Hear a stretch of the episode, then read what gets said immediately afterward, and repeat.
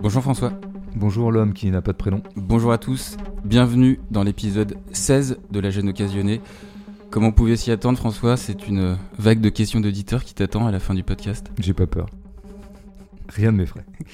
En tout cas, je sais pas si c'est réciproque, mais c'est vrai qu'en sortant de la salle, on s'interroge pas mal hein, quand même. Donc, euh, est-ce que exceptionnellement, on commencerait pas par euh, une question d'auditeur pour euh, coller à la temporalité inversée de Ténet Ouais, c'est une question que j'ai vue tout à l'heure, qui est une question qui t'est adressée. Ouais. est-ce que tu ne serais pas le protagoniste, vu que toi, comme lui, n'avais pas de prénom? D'abord, merci Johnny pour ta question, parce que c'est vrai qu'elle est pertinente. Ouais. Tout s'est joué, moi je pense, dans le premier épisode. Le protagoniste, c'est plutôt toi, François. Ah là là, déjà, je comprends plus rien. C'est comme Ténet, quoi. Je- je- voilà, déjà, je suis paumé. Voilà. On a inversé les rôles en fait dans le podcast. Le protagoniste, il a un prénom et l'assistant n'en a pas. Ouais, bah, moi, je fais tout ce que tu me dis, parce que là, je suis perdu dans les couloirs du temps. Johnny, hein, qu'on retrouvera avec une deuxième question après cette critique du 11e long métrage de Christopher Nolan. Tenet nous propose de suivre un espion appelé donc le protagoniste. Il est interprété par John David Washington. Sa mission, éviter une troisième guerre mondiale nucléaire. Si le pitch général de Tenet est relativement simple, ce film d'espion et d'action spectaculaire multiplie les strates narratives qui justifient entre autres l'utilisation d'une toute nouvelle technique de cinéma, des images montrant une rétrotemporalité tournée en format IMAX. Après euh, des films comme Memento, Interstellar ou Dunkerque, Nolan aborde une fois encore, par le cinéma, la dimension physique du temps. Ouais, voilà, bah, écoute, tu viens bien de résumer un petit peu le cœur de l'affaire quand même. C'est-à-dire que, tu sais, on, a, on appelait ça un, auteur, il y avait la notion d'auteur au cinéma. Alors c'était quoi? Plutôt moins inventé par les cahiers dans les années 50. Bon. C'était de repérer, ce qui n'était pas évident à l'époque, puisqu'il n'était pas encore complètement établi que le cinéma fut un art, euh, repérer qu'il y avait des artistes dedans. Et comment est-ce qu'on repère un artiste Au fait que de film en film, euh, des choses se retrouvent, et qu'il a, a donc un imaginaire au travail, une, sensibilité. euh, tiens, les films d'Hitchcock travaillent les mêmes motifs, donc Hitchcock est un artiste, c'est un auteur, etc. Bon, alors depuis, on a pris le pli de se demander en quoi tel ou tel cinéaste pourrait être un auteur. Il y a des choses qui reviennent de film en film. Alors qu'est-ce que ça peut être? Ça peut être une patte formelle, ça peut être une certaine façon de cadrer, une certaine façon de construire les scènes, une certaine façon de construire les séquences, ça peut être ça peut être des choses plus thématiques, euh, voilà, ça dépend d'un cinéaste à l'autre. Alors Nolan, c'est quoi? C'est quoi qui fait qu'il y a du, nona- du, du nolalisme et, et que pour tout le monde, non pas onanisme, mais et, et que pour tout le monde, Nolan est un auteur. Ouais, c'est- quelqu'un qui fait des films très spectaculaires, très commerciaux, très voilà, très blockbuster, et pourtant il est vraiment euh, appréhendé comme un auteur, voire même par beaucoup, par beaucoup trop à mon sens, comme un peu l'auteur des années euh, 2000-2010, surtout 2010. Bon, alors c'est quoi? Eh ben, c'est un fait de scénario. Non, C'est un fait de scénario qui constitue le nolanisme. Et c'est ce que tu as dit. Alors, une espèce de réflexion récurrente sur le temps. Bon, disons ça comme ça très simplement pour l'instant. Et des agencements scénaristiques qui seraient au diapason de, euh, disons, de la, du pinsum de physique quantique ou pas quantique qu'il est en train de nous faire. Donc des inversions, des scénarios qui vont à rebours. euh, bon, et le dernier, euh, deux histoires qui semblent emprunter des sens temporels antagoniques, puis qui se retrouvent, etc. Je rentre pas dans le détail parce que j'ai pas envie. Mais on voit bien le truc. Bon, alors il faut bien dire que ce qui fait le nolanisme n'est pas un fait de cinéma. En tout cas, n'est pas un fait formel de cinéma. Euh, je défie quiconque de m'expliquer ce que c'est qu'un plan de Nolan, ce que c'est qu'une séquence de Nolan, ce que c'est qu'une figure cinématographique propre à Nolan. Non, on a plutôt des figures scénaristiques. Alors, ce qui tout de suite, moi, me met un petit peu euh, en dehors de cette euh, chapelle. Pourquoi? Parce que si je résumais les choses un petit peu schématiquement, je dirais qu'il y a quand même une guerre qui court, une guerre critique ou une guerre analytique qui court, une guerre de goût. Une guerre de goût qui court depuis longtemps dans le cinéma, à savoir les partisans de la mise en scène, les partisans du scénario. Évidemment, dit comme ça, c'est très con, mais on va le dire de façon plus simple. On va dire, euh, il y a des cinéastes qui sans doute comptent beaucoup sur le fait que dans le présent du tournage, des choses se passent qui échappent au scénario. Ils ne mettent pas tout sur le scénario. Puis il y a d'autres cinéastes pour qui tourner, ça veut dire mettre en boîte un scénario. Donc en fait, tout leur talent s'exercerait dans le scénario. C'est le cas de Nolan. Nolan, on voit bien que c'est lui qui les écrit, euh, voilà, et qu'il y a déjà à l'état même du scénario, il y a une espèce de complexité qui est la marque de fabrique de Nolan. À quoi est-ce qu'on reconnaît un Nolan depuis maintenant une dizaine d'années, notamment avec Interstellar, un peu moins avec Dunkerque, et de nouveau euh, superlativement avec euh, Tenet. Donc tu, tu Et- isoles les Batman alors? Oui, j'y un peu les Batman, euh, sur lesquels j'ai une certaine nostalgie, parce que j'aime beaucoup les Batman, notamment le, le volet 2 de la trilogie. Ouais, ouais, que je trouve un grand film, mais qui avait une, sorte de limpidité quand même, qui était complexe pour un Batman, mais qui était quand même. Euh, bon. Et Dunkerque avait une sorte de limpidité aussi, mais je trouvais très faible. Mais peu importe. Surtout Interstellar, Inception et Tenet, quoi. C'est les trois un peu qui imposent Nolan comme vraiment le grand auteur avec un grand A, quoi. Et à chaque fois, en gros Nolan, on, l'identifie au fait qu'il y a des trucs difficiles à comprendre scientifiquement, une espèce de valeur ajoutée scientifique comme ça, qu'on comprend qu'à moitié, etc. Mais on sent bien que c'est... Oh là, attention, c'est sophistiqué. Alors quel spectateur ça fait de moi? Ce qui est toujours une question que je pose, hein, que j'ai déjà posée euh, régulièrement euh, euh, dans cette gêne et même antérieurement dans ma vie. Parce que pour moi, c'est ça la vraie question de l'art. C'est quel lecteur fait de moi un livre, quel spectateur fait de moi un film, quel observateur fait de moi un tableau, etc. Eh bien, ça fait de moi un spectateur euh, qui est d'abord sollicité pour son cerveau. Hein. Il faut que mon cerveau rejoigne le cerveau de Nolan là où il est. C'est-à-dire que je passe mon temps devant Tenet à essayer de comprendre le labyrinthe scientifico-scénaristique qu'il a mis en place. C'est ça que je fais pendant deux heures et demie quand même. Hein. Je veux dire, c'est quand même d'abord là-dessus que je suis sollicité par lui. Donc en fait, je suis dans une posture où le cinéaste sait des trucs, il sait des trucs d'abord scientifiques, il s'est documenté, lui-même a l'air d'avoir un goût pour ça. Bon, euh, il est beaucoup plus fort que moi en physique quantique ou euh, des choses approchantes. Et il est surtout beaucoup plus fort que moi sur ce qu'il a disposé comme scénario. Donc voilà le rôle auquel je suis assigné comme spectateur, de façon presque impérieuse, c'est d'essayer de me porter à la hauteur intellectuelle de Nolan, quoi, à la hauteur de ce qu'il me propose. C'est-à-dire que je suis très exactement comme un élève d'un cours de maths. Je suis très exactement comme un élève d'un cours de maths où il est établi et postulé au départ qu'il y a un sachant, il y a quelqu'un qui sait des trucs qui s'appelle le prof. Il est diplômé pour ça. Les diplômes ont affirmé qu'il savait des trucs en maths que moi je ne sais pas. Et moi, le but du cours, c'est que j'arrive à être aussi fort que le prof, en tout cas que je comprenne ce qu'il est en train de me dire. Bon, alors bah, tu penses bien que c'est une posture qui ne, m'agrée pas plus que ça. Parce que si le cinéma, c'est de nouveau les cours de maths, ou les cours d'anglais, le cours de français, peu importe, hein, les cours quoi, ah ben ça m'intéresse pas beaucoup. Et si à la sortie du film, on est comme on était, tu te souviens, quand on était, euh, c'est moi c'est lointain, c'était à la fin du 19e et toi c'est un peu plus proche, mm. on avait contrôle de maths. Mm. Ah, on, mettons, on est en première, quoi. on est en seconde, allez, on est en seconde, on a contrôle de maths. Et alors le contrôle arrive et on sort, et là on est 5-6, entre potes, copines, tout ça. Et c'est quoi la discute? On voit euh, ce que chacun a compris. Et donc le truc, par exemple, il y avait 7 questions dans l'exercice 1, T'es allé jusqu'où? Parce que les questions étaient croissantes de difficulté, hein, toujours. Euh, moi, je suis allé jusqu'à la 5, et après, j'ai collé sur les deux dernières. Ah putain, merde. Et il y en a toujours un dans le groupe qui a compris les 7. Lui, il est fort. Moi, je suis moyen fort parce que je suis allé à 5, et lui, il est bon. Et eh ben, c'est exactement les discussions qu'il y a. J'en ai chopé une d'ailleurs quand je suis allé voir Tenet, elle était exactement de cet ordre. Je suis mm. allé le voir, euh, comme d'habitude, à mon petit cinéma euh, préféré qui est le Gaumont-Pera, enfin, en tout cas pour ce genre de film. Et à la fin, il y avait évidemment plutôt des trentenaires, puisque c'est quand même le cœur de cible des vingtenaires ou des trentenaires. Et mm. la discussion, c'était exactement ça. Mm. C'était, t'as compris quoi? Ah bah il y avait machin qui avait compris plus de choses que truc et truc était vachement épaté par machin qui ait compris ça c'était à celui qui se rapprocherait le plus du prof bon j'ai l'air d'épiloguer sur des choses dérisoires mais c'est le cœur du sujet Qu'est-ce que c'est que ce cinéma qui nous met dans la posture d'élève de maths ou d'élève d'anglais ou d'élève de français? Qu'est-ce que c'est que ce truc? C'est pas ça du tout. Le cinéma n'a rien à voir avec le savoir, ou en tout cas, il convoque quelque chose qui serait plutôt de l'ordre de la pensée sensible. Or là, c'est pas la pensée sensible qu'on nous invite, c'est vraiment directement le cerveau qui travaille, quoi.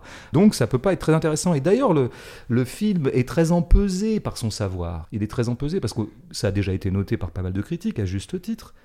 C'est quoi le dialogue nolanien? Rentrons un peu dans le vif de son cinéma. Il y a des dialogues quand même dedans.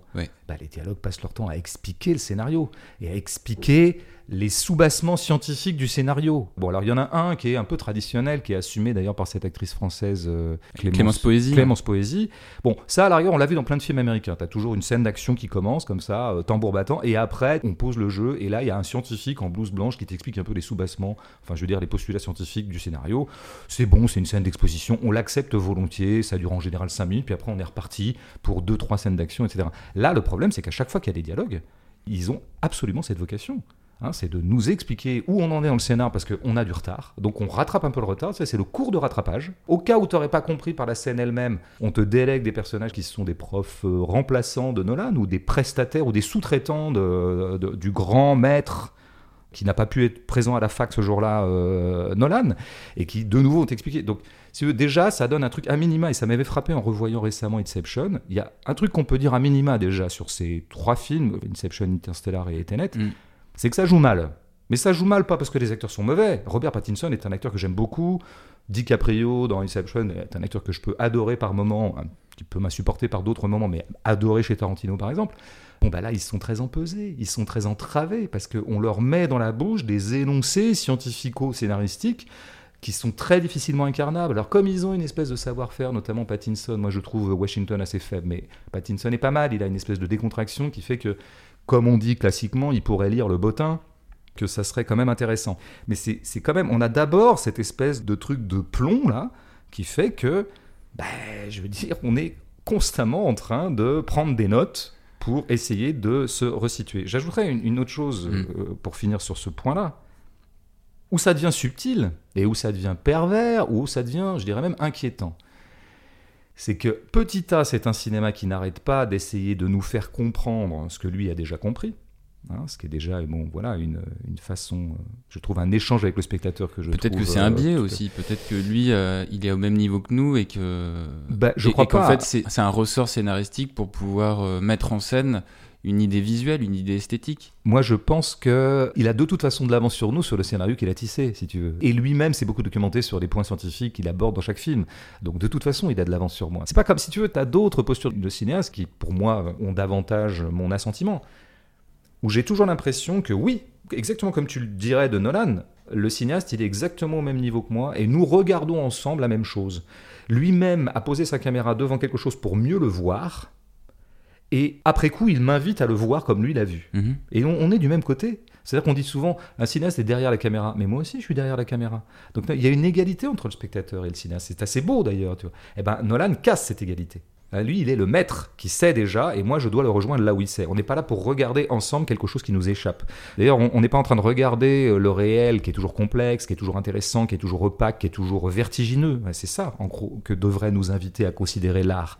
Et le cinéaste étant lui-même très perplexe, lui-même devant la réalité, très euh, lui-même en questionnement. Là, on n'a pas affaire à ça. On a affaire à un réel qui est parfaitement prémâché par Nolan et qu'il nous livre. Et alors, quand même, ce que je voulais dire, c'est que Bien sûr qu'au bout du compte, tout est fait pour qu'on ne comprenne pas tout.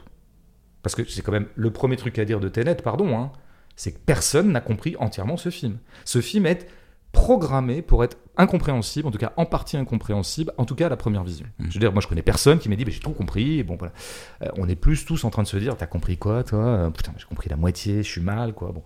Alors voilà, et c'est fait pour, parce qu'on pense bien que Nolan, s'il voulait nous faire comprendre quelque chose jusqu'au bout, il le faisait très bien dans Batman, et il le faisait très bien dans Dunkerque, euh, il y arriverait quoi. Enfin moi je pense que c'est fait pour deux choses. D'abord un argument économique.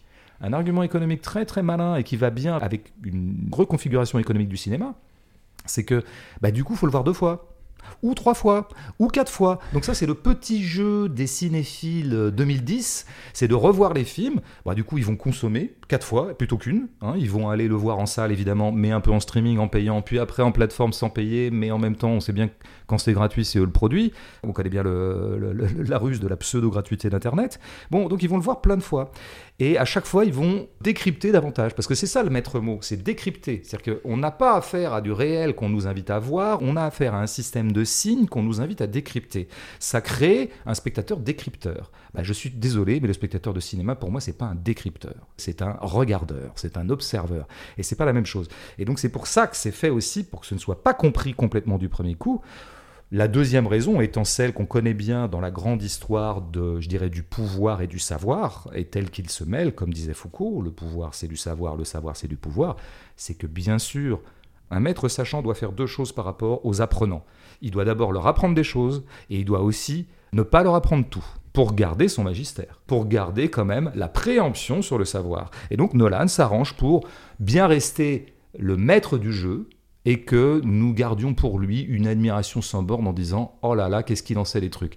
Bilan des opérations, devant un Nolan, je suis amené à me dire en permanence que putain, je comprends pas tout, mais il y a des putains de trucs à comprendre. Et mm. il a l'air vachement fort ce Nolan. Oh là là, il a l'air de bien penser. Comme des fois on dit d'un prof Oh là là, il est fort parce qu'on comprend pas ce qu'il nous dit. Je vois ça comme une espèce de stade décadent de l'auteur, pour revenir à mon point de départ c'est-à-dire l'artiste 2010, en tout cas version cinéma et version blockbuster, ça serait celui qui envoie des effets de supériorité, des effets d'artiste, mais sa force effective, on ne sait pas trop ce que c'est. Par contre, il a l'air fort. Donc ce serait une espèce voilà, de point d'aboutissement de 100 ans d'auteurisme cinématographique qui en arriverait à cette conception-là, que je trouve une conception très très triste de ce que peut être un artiste. Hmm. Je fais exprès d'orienter notre conversation sur ce terrain pour que tu précises la nature de l'incompréhension, même si tu l'as déjà un peu fait, hmm.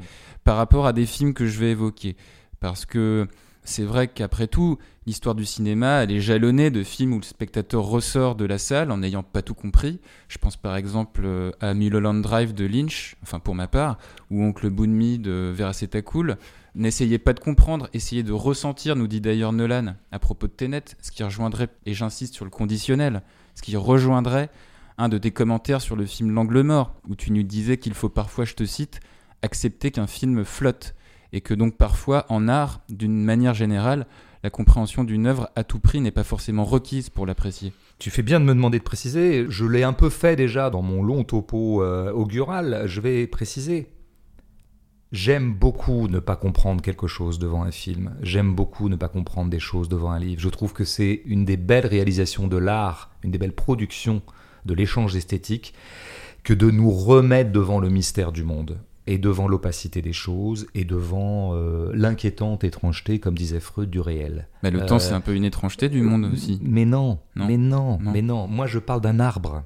Je parle de Jean-Marie Stroup filmant un arbre, et le filmant tellement longtemps, et me mettant dans la même posture que lui, le regardant, à égalité avec moi, et finissant par me rendre tout à fait opaque un arbre, et finissant par me laisser penser, me laisser sentir qu'un arbre, c'est prodigieux du moment que je le regarde longtemps, comme disait à peu près Flaubert. Nolan, c'est pas ça. C'est de la complexité fabriquée.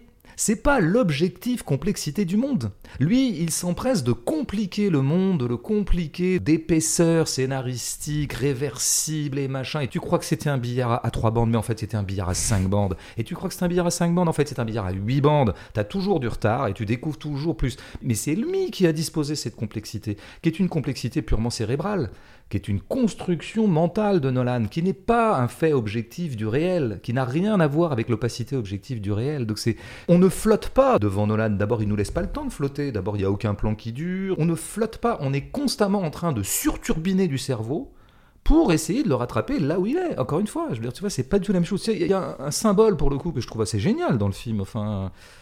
Le film commence par, ce qui est pour moi la meilleure scène, c'est la scène d'introduction, mais j'y reviendrai.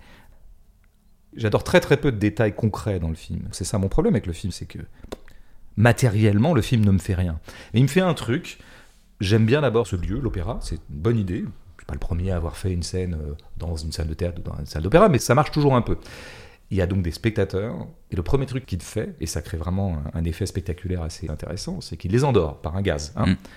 Ah bah c'est quand même intéressant alors. Ah, donc Nolan commence son film par nous hein, endormir. en endormant les spectateurs. Mm il n'a pas besoin des spectateurs. Il sait très bien qu'au bout du compte, le film peut très très bien se dérouler sans eux. Parce que les spectateurs n'ont plus qu'à regarder défiler ce truc de façon passive, prendre tout dans la gueule en se disant oh là là là là, mais c'est énorme, qu'est-ce qu'il y a comme chose, oh là là, ressentir une complexité sans du tout l'élucider, ressentir que oh là là, il y en a des choses dans ce film pour sentir qu'il en a pour son argent, quand même on lui a donné beaucoup de choses de là à les comprendre, de là à les penser, de là à les méditer, de là à les ressentir, jamais de la vie. Donc euh, Nolan a un peu besoin euh, d'un spectateur euh, endormi. Dans Inception, le motif scénaristique était plus intéressant, je trouve, et moins opaque. C'était pénétrer le rêve de l'autre pour pouvoir le détourner, etc., pour pouvoir le saboter de l'intérieur ou en tout cas le distordre. Pas inintéressant, mais ça partait symptomatiquement, c'est intéressant. On voyait beaucoup les personnages devaient d'abord s'endormir pour rentrer dans l'action. Comme si le préalable du cinéma de Nolan, c'était de s'endormir, d'avoir les yeux fermés. Intéressant ça. Il faudrait donc avoir les yeux fermés pour regarder un Nolan. Bon, il me semblait que le cinéma était au contraire ce qui nous ouvrait les yeux, quoi, ce qui sollicitait notre capacité optique qui est tellement dévoyée dans notre quotidien. Alors après, Comment est-ce qu'on peut sauver Nolan C'est en se disant, bah oui, il nous invite à fermer les yeux. Bah, pour, rentrer dans le monde de l'illusion. dans le monde de l'illusion, le monde du rêve, le monde de l'onérisme, le monde mental, le monde cérébral, tel que le cerveau continue à fonctionner même quand on a les yeux fermés. Oui, alors c'est ça qu'il faut voir. Là, je veux bien l'admettre. C'est peut-être ce que Deleuze aurait appelé l'image temps, finalement, un hein, cinéma du temps. Très bien, c'est très intéressant. Mais maintenant, il faut qu'on voit, nous, ce que ça donne à l'écran. C'est ça l'enjeu. Hmm. Bon, bah, tu me coupes l'herbe sous le pied parce que parce que... une transition avec toi, parce que dans, une, dans, une, espèce d'harmonie euh, qui nous est enviée mondialement. Mais c'est vrai que je voulais porter quand même euh, assistance à, Nolan, parce que d'une certaine manière, le cinéma en tant que médium, il nous permet aussi de nous signifier une dimension physique du monde qui ne nous est pas tangible dans le monde réel. Image en tant que vecteur de compréhension du monde, que ce soit avec Interstellar ou Tenet, on est non seulement face à un discours euh, sûrement lénifiant, mais aussi euh, à une représentation en image de la physique du monde, à savoir la dimension scientifique du temps. Je vais pas m'attarder sur euh, le terrain de la relativité restreinte ou générale d'Einstein. C'est dommage parce que moi j'aurais eu plein de choses à dire là-dessus. mais bon, on, on, sait sans forcément comprendre tous les tenants et les aboutissants que le temps n'est pas linéaire ou qu'il ne s'écoule pas de manière identique en fonction de l'endroit où on se trouve dans l'espace. Euh, dans ce cas précis de la question physique du temps, l'intérêt de ce cinéma nous permet de se familiariser avec des réalités scientifiques, et ce malgré nos lacunes en la matière. Ici, cette pseudo-science-fiction essaie peut-être de se positionner comme l'un des rares vecteurs populaires qui permettent de maintenir vivant esthétiquement et philosophiquement des théories scientifiques relativement abstraites pour la plupart d'entre nous. Oui, si tu fais droit à ce qui est peut-être une d'ailleurs une option qui était celle du classicisme français, euh, en littérature notamment, qui était de dire mais finalement à quoi sert l'art par rapport à la pensée ou par rapport à un certain nombre de savoirs? Eh ben c'est vrai que ça fait mieux passer le truc, ça fait mieux passer la leçon, puisque précisément on se sert de l'incarnation esthétique et on a recours au sensible pour faire passer des abstractions.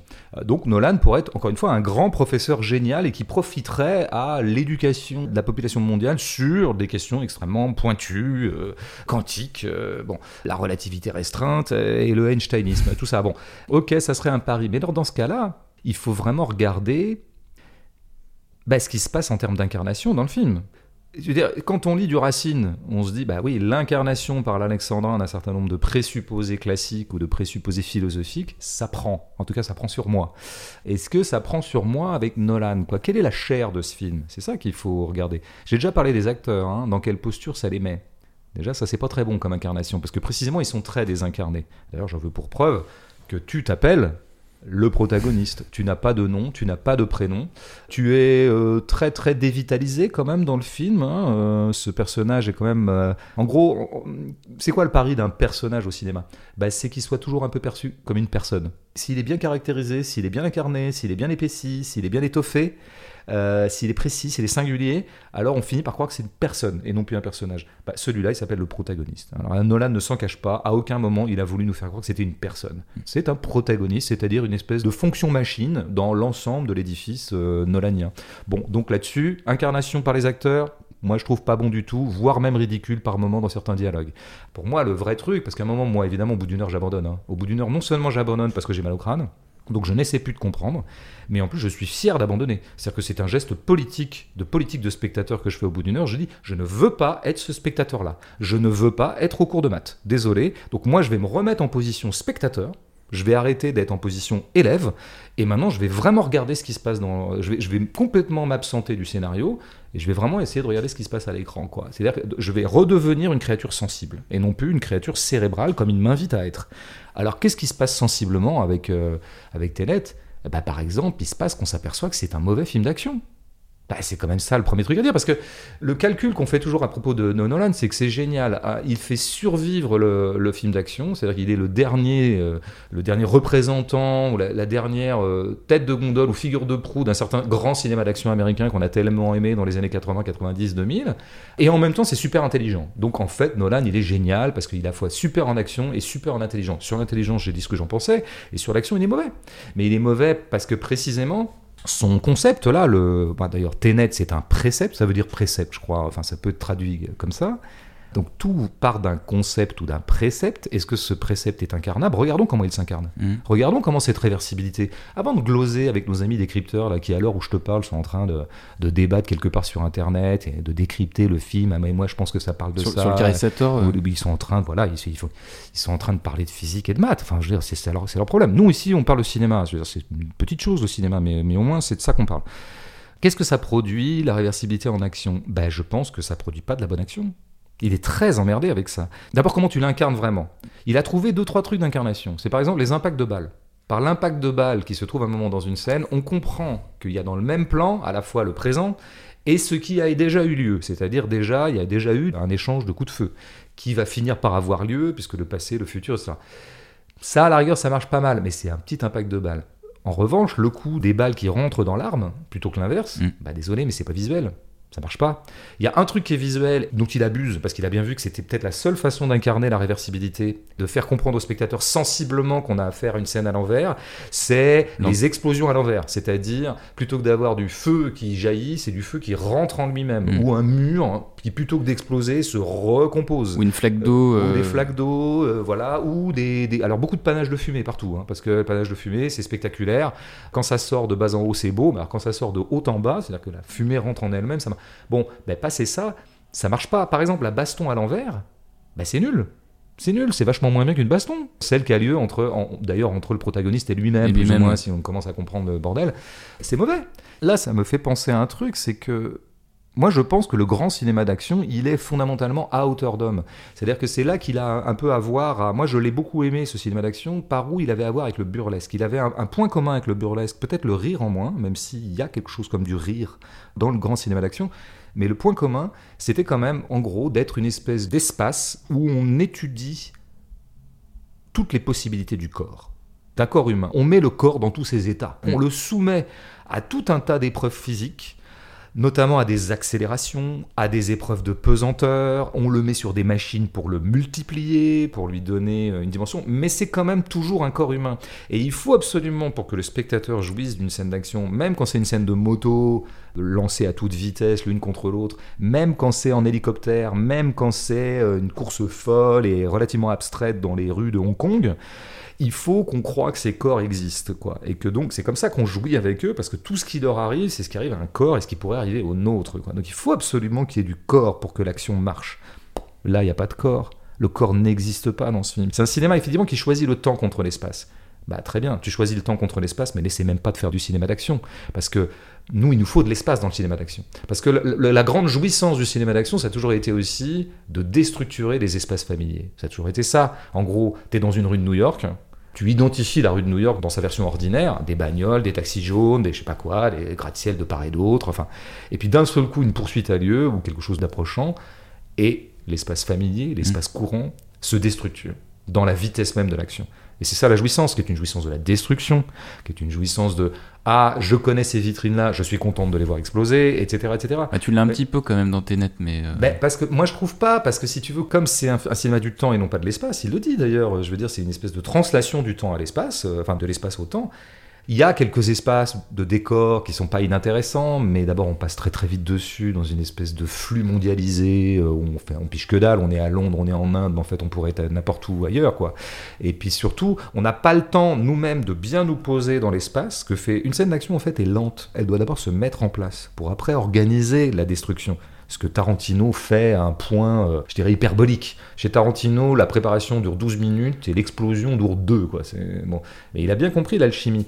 Mais encore une fois, il faut que ce soit dans un espace répertorié comme tel, avec des corps répertoriés comme tel. Si tu n'as pas tout ça, mais tu ne peux pas jouir de l'action. Moi, il y a très très peu d'actions dont j'ai joui. Même si tu prends le, grand moment euh, climaxique un peu de l'action du film, qui est le gros avion, euh, le gros porteur, oui.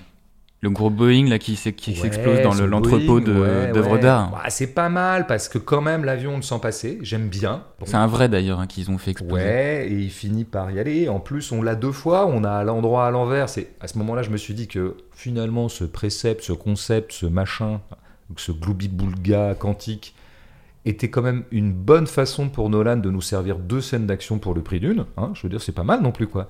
Alors, tu l'as à l'endroit, tu l'as à l'envers. Moi, j'aime bien à l'endroit en même temps, et à l'envers, bah, je trouve ça un petit peu décevant. À l'endroit, j'aime bien parce que voilà, tu sens passer l'avion, quoi. En même temps, je ne peux pas m'empêcher de me dire qu'on a affaire là à une scène d'action qui ne décolle pas. Enfin, tu vois, je, veux dire, un avion, on attendrait qu'il décolle quand même. Donc mm. là, il y a une espèce de scène d'action qui fait pchit comme du reste, si tu prends la grande scène finale, qui comme il se doit devrait être un... Avec tous les soldats là. Voilà, une espèce de, montée, d'amplification générale de l'action, c'est toujours comme ça que se terminent les, les blockbusters d'action. Hein. Je veux dire, euh, au départ on était quatre et là du coup on, balance l'armée quoi. Donc là il y a un outillage militaire, hein. c'est vraiment présenté comme une scène de guerre, et elle fait totalement pchit. Parce qu'elle se termine en gros, le climax de cette scène a lieu plutôt entre trois personnages tout le reste n'était que du décorum. Donc moi j'ai l'impression que Nolan n'est pas du tout un cinéaste d'action. C'est un cinéaste qui a l'air d'être un cinéaste d'action, qui dispose des actions, comme elle dispose son avion, et puis en fait ça décolle jamais. La scène d'action véritable n'a jamais lieu, quoi. T'as l'idée même de l'action, Bon. Par exemple, un ami que je salue, euh, exploitant à La Roche-sur-Yon, brillantissime, et qui me parlait du film de façon dithyrambique avant que j'ai vu le film, donc Mm. je, je l'écoutais religieusement, il me disait que c'était un hommage au cinéma soviétique, moi ça me mettait dans un état d'excitation extraordinaire, tu vois, je me suis dit, je vais voir du Eisenstein, et il me dit, oui, il y a que l'action qui l'intéresse, euh, il y a que les engins, filmer les engins, les grands engins. Et Mm. c'est vrai que l'action s'est toujours servi des démultiplicateurs de vitesse que sont les engins mécaniques, quoi, les Mm. engins, bon, euh, voilà. Alors il avait raison, cet ami de La Roche-sur-Yon. euh, Un Vendéen a toujours raison, c'est- la base. Mais où il avait tort, je pense, c'est d'abord, je n'ai pas beaucoup vu l'hommage au cinéma soviétique, mais en plus, j'ai l'impression que euh, Nolan aime les engins en tant que tels. Il n'aime pas les engins en tant qu'il fabrique ou il porte de l'action, mais il aime les filmer comme tels. Il aime, c'est vrai que je pense qu'il aime filmer un avion, il aime filmer des hélicoptères, il aime filmer des trains, il aime filmer des motos, des camions, des voitures. Il aime en gros la mécanique, c'est un truc. Des mais- bateaux aussi, les multicoques. des- tout à fait. Le, à un moment, le, le porte-container est assez admirable. Enfin voilà, le rafio du début. Enfin, il aime bien tout ça. Mais je pense pas qu'il les aime encore une fois en tant que ça va animer du cinéma euh, d'action tel qu'on l'a aimé. Il, il aime en tant que tel, presque d'un point de vue contemplatif, ce qui me le rend d'ailleurs sympathique, hein, parce qu'au moins il a un imaginaire. Bon, au passage, on pourrait dire que c'est un imaginaire particulièrement euh, bourrin et phallocrate. Quand même un truc de bon viriliste, quand même. Là, faut que c'est du truc de bourrin, quoi. C'est-à-dire qu'on aime bien balancer, le- tu vois, le, voilà.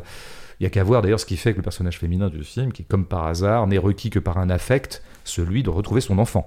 Hein, je Euh, là, on est- on même- on- Voilà, on est quand même très très loin des, des hypothèses euh, déconstructrices et avant-gardistes de Sophie Le Tourneur sur la question. Hmm. Allez, un petit commentaire rapide euh, sur ce qui paraît être des signatures du réalisateur. La musique d'abord. Dans une logique qu'on pourrait qualifier d'hollywoodienne, Nolan, dans ses films, a constamment recours à la musique, une musique quasiment indissociable du récit. Dans Tenet, ça va tellement loin dans l'habillage sonore que j'ai presque eu le sentiment que la musique de Goranson n'était jamais interrompue, comme si Nolan, dans un souci d'amplifier la dramaturgie des scènes, attachait autant d'importance au son qu'aux images, que l'une ne va pas sans l'autre. L'autre deuxième signature, ce sont ces débuts de films qu'on appelle en littérature in medias res, où dès les premières secondes, le spectateur est plongé au centre d'une action relativement intense, sans préliminaire, sans introduction des personnages ou de la situation dans laquelle on se trouve. Dans Tenet, on a donc en ouverture cette scène d'intervention du commando dans l'opéra dont tu as parlé, très intense, sans coup de feu, en mouvement de caméra, en musique. Deux signatures qui font rupture en termes de dynamique narrative habituelle sur le travail de tension ou de rétention d'une action. Ouais, c'est bien vu, le In Medias. Après, je sais pas si c'est propre à Nolan, parce qu'à mon avis, tu trouverais pas mal de films, notamment d'action, qui commencent In Medias mais c'est vrai que chez lui, c'est presque systématique. Moi, j'ai dit tout à l'heure que j'aimais bien cette première séquence, reviendrai sur le son après. J'aimais bien cette première séquence, parce que je trouve que c'est celle qui ressemble le plus aux lois de l'action. Au moins, il y a une espèce d'unité spatiale, euh, voilà, il y a pas mal de trouvailles visuelles ou de trouvailles gestuelles que je trouve vraiment intéressantes. Encore une fois, par exemple, les mecs marchant, courant sur les spectateurs. Mm. Je trouve que c'est en soi une grande idée visuelle. Je trouve que c'est le symbole d'un drôle de truc. Je n'y reviens pas. Mm. hein, c'est qu'on marche sur les spectateurs. Bon, passons. Mais cette première séquence, il lui manque un truc justement. Et c'est peut-être le medias res, c'est pas mal parce que ça nous met immédiatement dans le rythme et c'est toujours assez efficace. Mais le in medias res est aussi in medias res de la compréhension. C'est-à-dire que pour vraiment jouir de cette action, Mm. il faudrait vraiment qu'on en sache un peu plus sur qui est qui. Et là, ça part tout de suite sur Nolan, il sait qui est qui. Parce que c'est en gros, c'est une espèce d'affrontement à trois parties. hein. En gros, il y a trois clans. Allez, il y en a peut-être quatre. Je sais pas, on en discutera après le cours de maths. Euh. Il, y a- il y aura sans doute le premier de la classe qui aura vu, lui, qu'en fait, il y a cinq clans. Moi, j'ai vu que trois parce que j'avais 12 en maths, moi. Or, on n'identifie pas ces clans. Donc, nous ne connaissons pas l'enjeu de cette action. Si tu connais pas l'enjeu d'une action, tu jouis mal de cette action. Pardon, hein, tu cours encore après la compréhension et du coup, tu ne jouis pas. Moi, je pense que vraiment, il faut d'abord expliquer les tenants de l'action. Donc, c'est un problème. Sur le son, c'est ce que je préfère dans le film. Vraiment, euh, je rentrerai pas dans le détail parce que ça serait compliqué, puis il faudrait vraiment que je l'ai en tête, quoi. Mais je me suis souvent dit pendant le film que là, j'avais une expérience sensible. C'est le seul truc où j'ai une expérience sensible parce que c'est une musique qui tend à la musique concrète. Hein, c'est une musique industrielle. C'est vrai que ça dissonne par rapport à la bande son euh, terriblement répétitive qu'on a de tous les blockbusters et notamment les blockbusters d'action. C'est toujours un peu la même chose. On dirait, que c'est orchestré toujours pareil. Là, il y a vraiment une originalité. Il y a une patte. Il y a, une bande son qui n'est pas paraphrastique, qui n'est pas d'accompagnement euh, rythmique ou euh, disons qui est là pour intensifier les vibrations du spectateur, mais qui a une existence en soi. Mais moi, ce qui me fait rêver d'un truc, c'est que je crois que la grande équation Nolan, ce pourquoi il est salué par certains, ça serait donc de gagner sur tous les tableaux. Hein. C'est-à-dire qu'à la fois c'est intelligent, à la fois c'est de l'action. J'ai dit à quel point l'intelligence m'intéressait pas et à quel point l'action, je trouvais ça mauvais. Donc je suis pas d'accord. Mais il y aurait aussi l'idée qui serait à la fois cérébrale et physique. Non, moi je crois pas. C'est que dans la mesure où il est cérébral, il ne peut pas être physique. Bon, donc il peut pas gagner sur tous les tableaux. Et puis il y aurait un autre truc qui dirait, ce qui est génial avec le théorème Nolan, enfin en tout cas l'alchimie Nolan, ça serait le type est à la fois très commercial, très accessible et en même temps très abstrait et très expérimental. C'est-à-dire qu'il arrive à faire à la fois des films accessibles et des films expérimentaux. Ce qui fait que globalement, effectivement, on peut y aller en famille. On peut y aller en famille avec un papa de 45 ans, jeune bourgeois citadin, ayant une cinéphilie de plus en plus réduite, mais considérant que Nolan c'est ça, c'est le grand art, regardant des séries toute l'année, et puis allons au cinéma une fois par mois pour voir des trucs comme Nolan, et puis il emmène ses enfants de 15 ans, lesquels les enfants de 15 ans vont pouvoir jouir de l'action sans vraiment tout piger, des subtilités euh, scientifiques de l'affaire.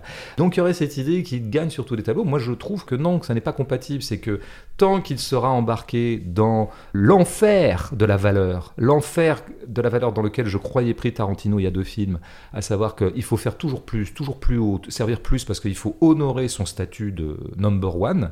Dans ce cas-là, il est obligé de servir à toute une sauce euh, commerciale et narrative, alors que je crois qu'il y a chez lui son vrai lieu de cinéma n'est pas celui-là. Moi, je pense que Nolan serait très très fort, mais ça n'arrivera jamais, hein, parce qu'on ne revient pas à la case d'avant quand on est arrivé à ce niveau-là économique, hélas. On ne redevient pas mineur quand on a été majoritaire. Mais je pense que ça pourrait être un grand cinéaste expérimental. Peut-être qu'il l'a été d'ailleurs dans son jeune temps, peut-être mm. qu'il a fait des films à 20 ans qui étaient expérimentaux, qui effectivement seraient vraiment des trucs, alors qui iraient vraiment au cœur de la science, qui essaieraient vraiment de produire une forme qui serait une vraie exploration par le cinéma d'un certain nombre de données scientifiques. Et je crois qu'en plus, il y a un abstrait en lui, il y a un grand cinéaste abstrait en lui, à savoir précisément d'aimer la musique en tant que musique, la musique en tant que son, d'aimer les avions en tant qu'avions, et non pas en tant qu'ils portent un récit je pense qu'en fait, non, Nolan n'est pas un grand cinéaste qui arrive à la fois à nous raconter des belles histoires tout en nous servant euh, une matière cérébrale euh, sophistiquée. Moi, je pense que les deux s'annulent chez lui et qu'il sera très très fort le jour où il sera le cinéaste scientifique, abstrait et expérimental qu'il peut être. Ça voudrait dire prendre le maquis comme Godard l'a fait dans les années 70. Quand Godard s'est mis à faire que de la vidéo, à l'époque la vidéo c'était d'avant-garde, mm. Godard quitte complètement la scène à ce moment-là. Hein. C'est trop peu su. À partir de 67-68, il fait d'abord des films collectifs, et puis après, bah, il se réfugie, entre guillemets, en tout cas, il, va s'isoler euh, à Grenoble dans un premier temps, puis en Suisse. il va faire plus que des films vidéo pendant 10 ans au moins, quoi. Et il va faire des films expérimentaux, parce qu'il a envie justement d'explorer cet outil génial et, mais ces, deux derniers, là, le, même le livre d'images, euh, oui, c'était de la vidéo. Oui, alors après, il, a, il est revenu un petit peu quand même dans les salles, en tout cas à faire des films, on va pas dire euh, mainstream, Godard c'est jamais mainstream, mais disons par exemple avec des acteurs, avec Isabelle Huppert, avec Johnny Hallyday, avec Alain Delon dans les années 80. Et puis après, il a effectivement depuis 10-15 ans, il a de nouveau euh, pris de maquis faisant des espèces de poèmes visuels, livrant, livrant à ceux que ça intéresse encore des poèmes visuels qu'il fabrique presque tout seul chez lui avec un peu des acteurs quand même et une petite équipe. Mais bon, Évidemment, pour ça, il faut avoir euh, l'immense irréductibilité d'un Jean-Luc Godard ou l'immense folie d'un Jules Godard. Mm. Je crois que Nolan est avant tout un grand entrepreneur. Et quand on est un grand entrepreneur, on ne redevient pas comme ça à peu de frais un grand artiste. Mm. Mais le temps, le temps livrera, nous le dira en tout cas. Moi, c'est presque écrit. Euh, est-ce qu'on essaie de sauver quelques meubles quand même? Ouais, bon, on va sauver la commode déjà. Euh, non, mais c'est ce qui ressort pas mal aussi des questions d'internautes, ce sentiment de gâchis et que tout n'est pas à jeter malgré tout. On évoquait dans l'épisode 14 le talent du repérage avec les éoliennes. Le hasard fait qu'on a aussi dans Ténet des éoliennes, cette fois en mer.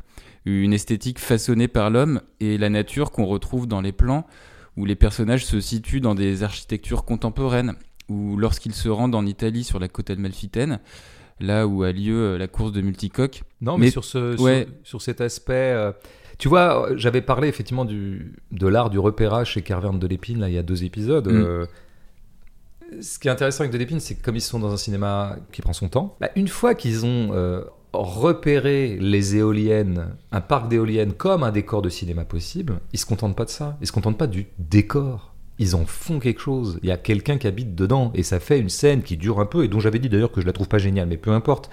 Là, c'est pas ce qui se passe avec Nolan. Effectivement, quand j'ai vu ça, je me suis dit, tiens, mais en fait, Nolan et Caverne de Levin, ils ont eu la même idée, c'est quand même de servir des éoliennes cinématographiquement. Mm. Non, Nolan, ça passe très, tellement vite. Il est obsédé par la vitesse aussi, hein, il faut pas ennuyer les gens, blabla. Il, il est prisonnier du majoritaire, hein, c'est comme d'hab. Hein.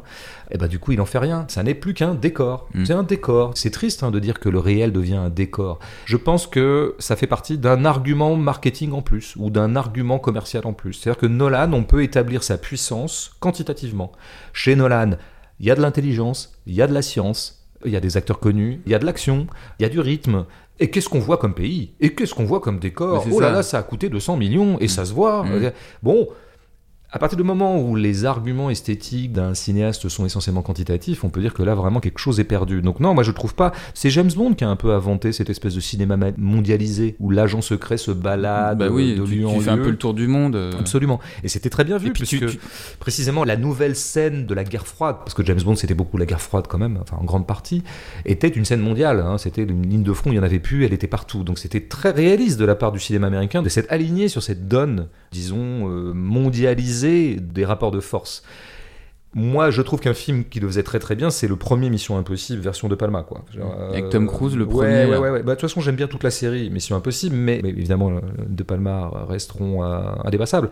Et il y avait ça, il y avait ça, c'est qu'on se trouve, il y avait une scène, je sais plus, enfin, en tout cas, dans 4-5 vides différents. Simplement, on prenait le temps de s'y arrêter à chaque fois. Quand il y avait une scène à Paris, on était vraiment à Paris et on y restait 20 minutes. Quand il y avait une scène à Berlin ou à Prague, je sais plus, j'ai un souvenir un peu confus, on y était. Là, on a plus l'impression bah, de ce qu'est devenu euh, l'individu mondialisé, c'est-à-dire non pas quelqu'un qui habiterait successivement des lieux partout dans le monde, mais quelqu'un qui en permanence serait dans une espèce de mobilité pure qui passe partout mais ne s'arrête nulle part. Et encore une fois, je pense que c'est un problème. Le vrai problème théorico-esthétique qui est posé par Nolan, c'est est-ce qu'on peut continuer à faire du cinéma alors qu'on ne veut plus de l'espace? C'est ça la grande question centrale. Et je pense que Tenet montre que non qu'il va falloir appeler autrement ce qu'il fait. Parce que je vois pas comment le cinéma pourrait se passer l'espace. Mais puisque tu évoques ce qui est caractéristique ou ce qui est typique des films d'espions, il y a aussi cette vie faste de certains privilégiés du monde contemporain. Par exemple, là, on a une, forme de documentation sur euh, ces entrepôts euh, d'œuvres d'art, ou même ces éléments de décor rapides qui documentent matériellement ce que peut être la vie d'un super riche, comme les yachts, euh, les restaurants un peu classe. Ouais, tu vois, tu as dit éléments de décor. Et donc on passe vite, on mm. n'explore rien. Bon, notre méchant là qui s'appelle je sais plus comment. Euh, il s'appelle Sator, mais j'ai oublié son prénom.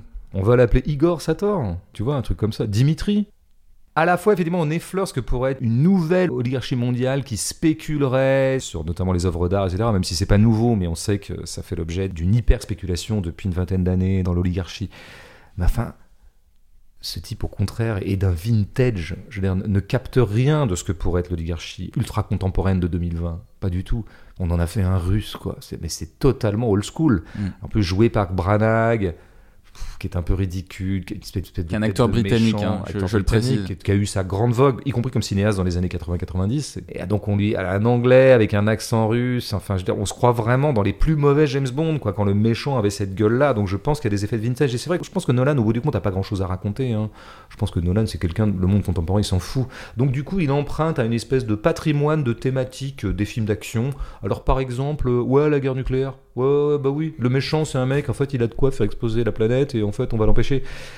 En fait il, va puiser, parce qu'ils sont fous en fait. Il y a un moment d'ailleurs, il y a une espèce de balai d'hélicoptère qui est une, une citation évidente d'Apocalypse Now, mais peu importe, c'est on voit bien qu'il va chercher dans une espèce comme ça de patrimoine d'image parce que lui-même, ça l'intéresse pas beaucoup de capter le contemporain en tant que tel. Je pense que le monde n'intéresse pas beaucoup. Ce qui intéresse euh, Nolan, et je trouve que c'est un intérêt tout à fait louable, c'est le cerveau. C'est le cerveau, c'est la vie mentale, et c'est les multitemporalités de notre vie cérébrale. Ça, c'est passionnant. C'est passionnant chez Proust, c'est passionnant chez tout un tas de gens. Mais moi, j'aimerais bien qu'il soit de plein pied dedans et qu'il fasse plus semblant de créer des personnages alors qu'ils s'en fout, de parler du monde réel alors qu'ils s'en fout, d'inventer des méchants dont on se fout. Enfin, tu vois, il faut, vraiment qu'il arrête parce qu'en fait, son cinéma est jalonné de tout un tas de mimiques et de postures tout à fait ridicules et vintage. Tu veux faire un cinéma post-humain, Christopher? Je m'adresse à lui parce que je sais qu'il nous écoute.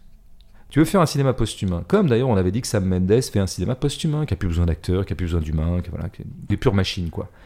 Mais faites vraiment des cinémas, des cinémas vraiment post-humains, quoi. C'est-à-dire ne faites plus semblant de mettre des acteurs et des personnages, parce que c'est ridicule en fait ce que vous faites. Mm. Euh, les auditeurs ont la parole, et je sens que cette fois il va y avoir euh, une belle complémentarité avec ce qui s'est dit. De toute façon, les auditeurs, ils, sont évidemment plus loquaces sur Tenet parce que c'est des moutons. Ils sont grégaires, donc ils sont allés voir Tenet. Non, mais ils sont n'ont aucun goût personnel. Ils sont peut-être moutons, mais ils ont, ils ont de la réflexion, ils ont de la bah, suite dans les idées. Bah, franchement, là, je les attends au tournant, je vais hum. dire. Question de François. Un cinéaste peut-il être considéré comme un grand cinéaste et faire des films totalement dépourvus d'humour? Tout comme le cinéaste s'ampute en se privant euh, de personnages féminins, ce que tu disais euh, mmh.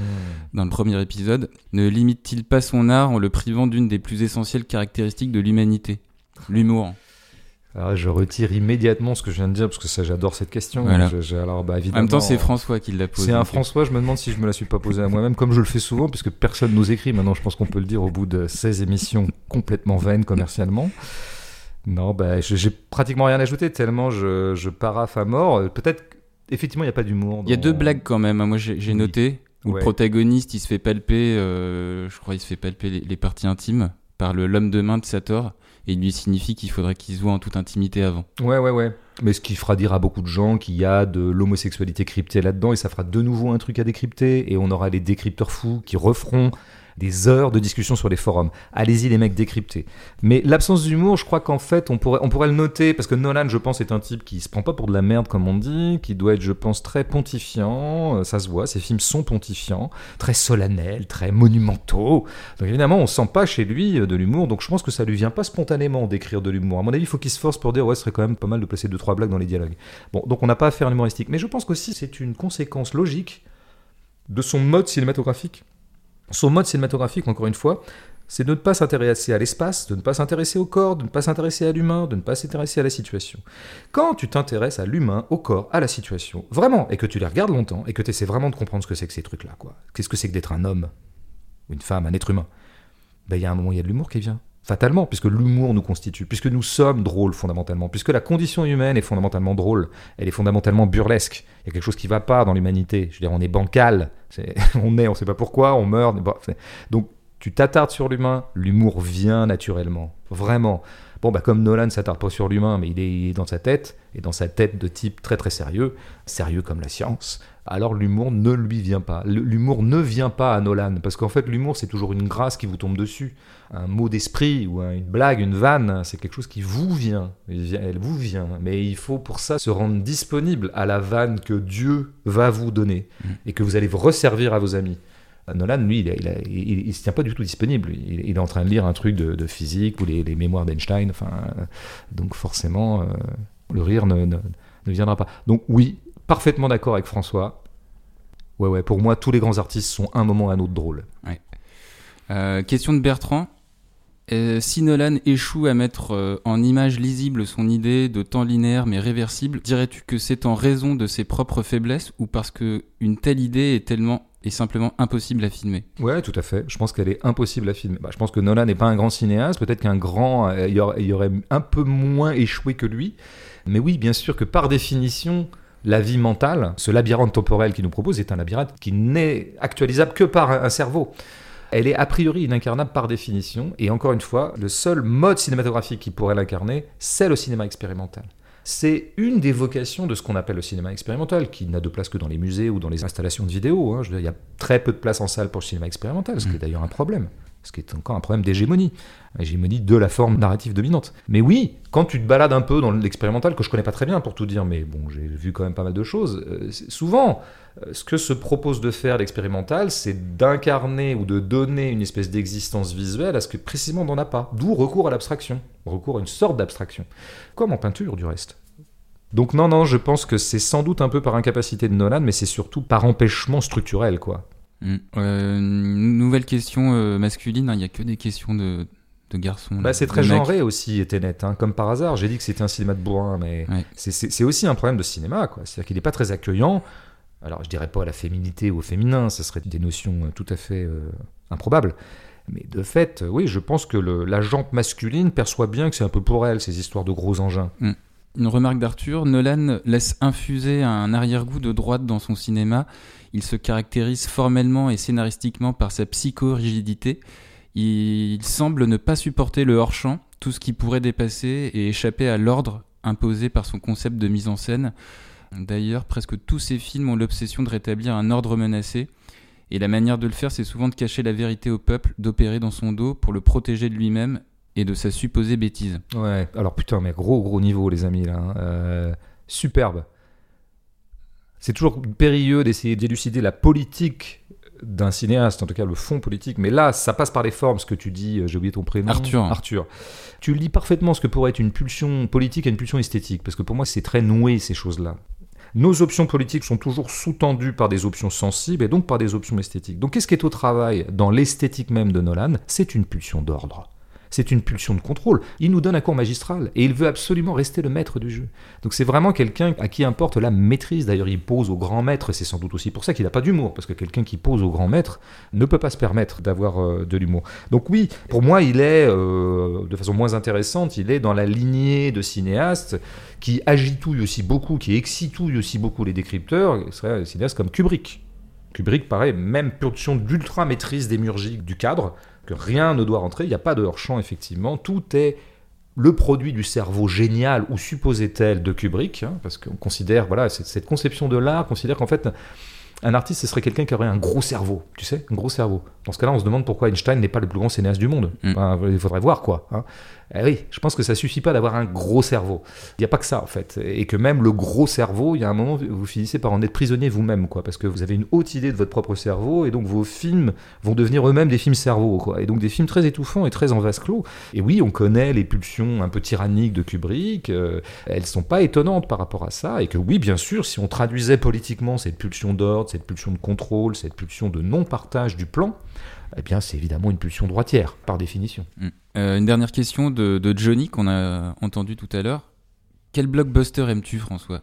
C'est vrai que la question se pose parce que on a fait trois critiques, trois critiques de blockbuster. Sur les trois, il y en a pas un que tu sauves. Attends, il y avait le 1917, il y avait celui-là, puis quoi? Il y avait Joker. Ouais, ouais, ouais. Ah, Bon. Bah oui, et, oui, bah et puis la, question se pose aussi parce que c'est vrai que tu nous avais dit, euh, entre parenthèses, qu'il y avait des, des super productions qui te laissaient pas indifférent. Mais bien sûr. Comme mais... The Dark Knight, par exemple. Mais oui, je, que je- j'adore. Je- Titanic aussi. Non, non, mais justement, bien, oui, mais je, suis d'autant plus euh, triste et peut-être un peu en colère, hein, je veux dire, de voir ce qui est devenu le blockbuster américain. Que j'ai aimé passionnément le blockbuster américain, notamment dans, les, dans ce qui est pour moi son âge d'or, les années 80-90. Et notamment, je- j'en ai parlé déjà là incidemment, je- moi été ébloui par la série des Jason Bourne, notamment les deux, trois premiers. Avec Matt Euh, Damon. voilà. Ébloui par euh, les deux, trois premières Missions Impossibles. Et toujours un peu maintenant, ça continue à m'intéresser. Ébloui par certains films de Tony Scott dans les années 90. Ébloui par évidemment quelques films Tony de Scott, le frère deRidley. Ouais, mort euh, tragiquement, mais qui avait Ennemi fait, par exemple, Ennemi d'État. grand chef-d'œuvre. Bon, je ne me remets pas, comme on se remet pas d'un deuil, d'avoir vu disparaître le grand film d'action américain. J'ai essayé d'expliquer, parce que il part maintenant sur des postulats qui annulent de l'intérieur ce qui était très très fort dans le grand moment de l'action américaine. L'espace, l'humain, la hauteur d'homme, etc. Ça, c'était les bases de ce cinéma-là.